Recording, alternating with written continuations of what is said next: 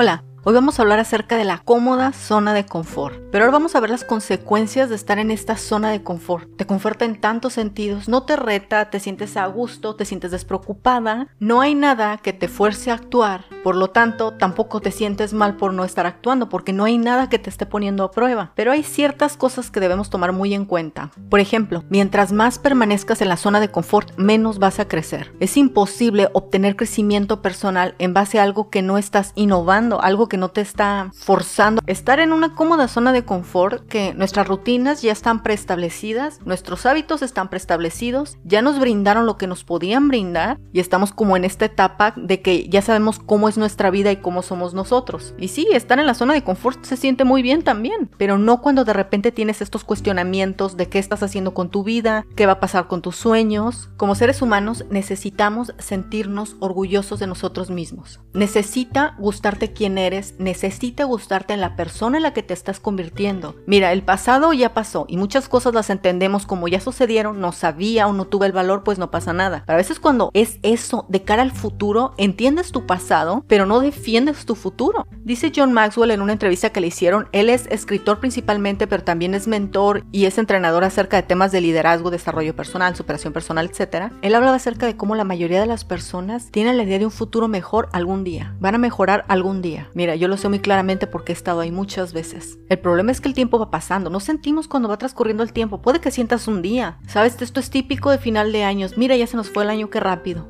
No creo realmente que si comenzaras a pelear por tus cosas y comenzaras a lograr cosas que de verdadmente quieres o anhelas, existiera este enunciado de qué rápido se fue el año. A veces cuando nos estamos esforzando por alcanzar algo, de verdad que sientes el tiempo. Dime si no has estado en una reunión que es importante o encontrándote con una persona que es importante. O sea, me refiero que es como definitorio para algo que va a afectarte a ti directamente. Como a veces una hora se siente literalmente como 60 minutos. O sea, es lo mismo, pero sabes lo que estoy diciendo. No todo sucede algún día, no todo va a suceder algún día. Ya hemos hablado de eso. Yo me salí de mi zona de confort cuando entré a una certificación para la consultoría de marketing. Me salí de mi zona de confort cuando dejé violín y ahora entré a servir a la iglesia. Me salí de mi zona de confort cuando decidí comenzarme a arreglar y a cortarme el pelo porque tú no sabes, ¿eh? pero para mí, o sea, a mí el cabello largo me encanta. Ya hablamos de eso en el episodio pasado. Yo soy chica de extensiones, o sea, a mí me, me encanta eso. Pero resulta que a mi tipo de cuerpo y de cara le queda el cabello corto, pues ni modo. Ahí me salgo de mi zona de confort. En aras de un beneficio mayor, por supuesto.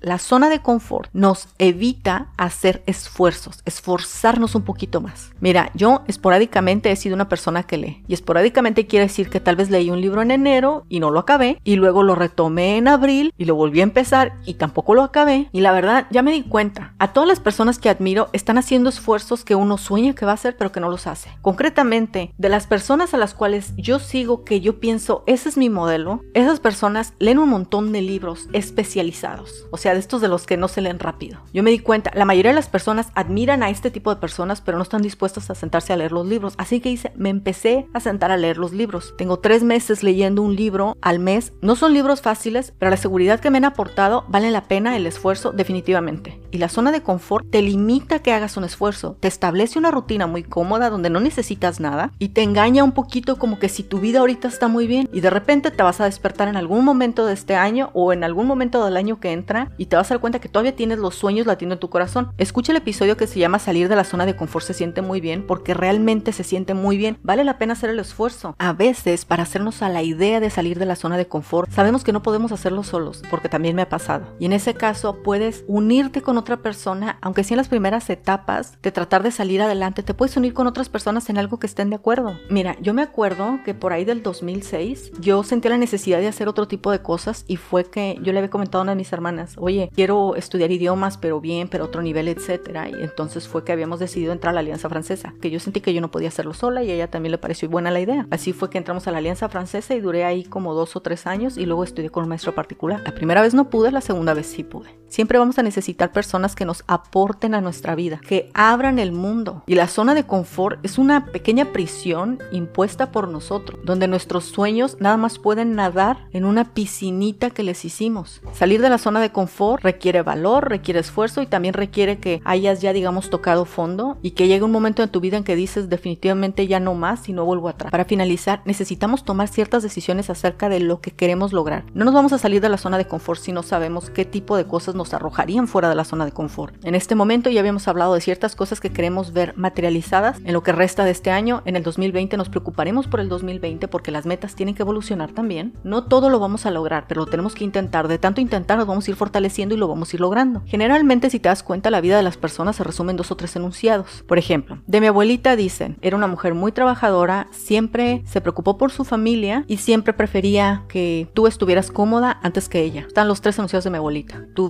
se va a resumir en dos o tres enunciados. ¿Cuáles van a ser los tuyos? La zona de confort está bien para descansar un ratito, pero no para quedarte a vivir ahí. Nos vemos la próxima.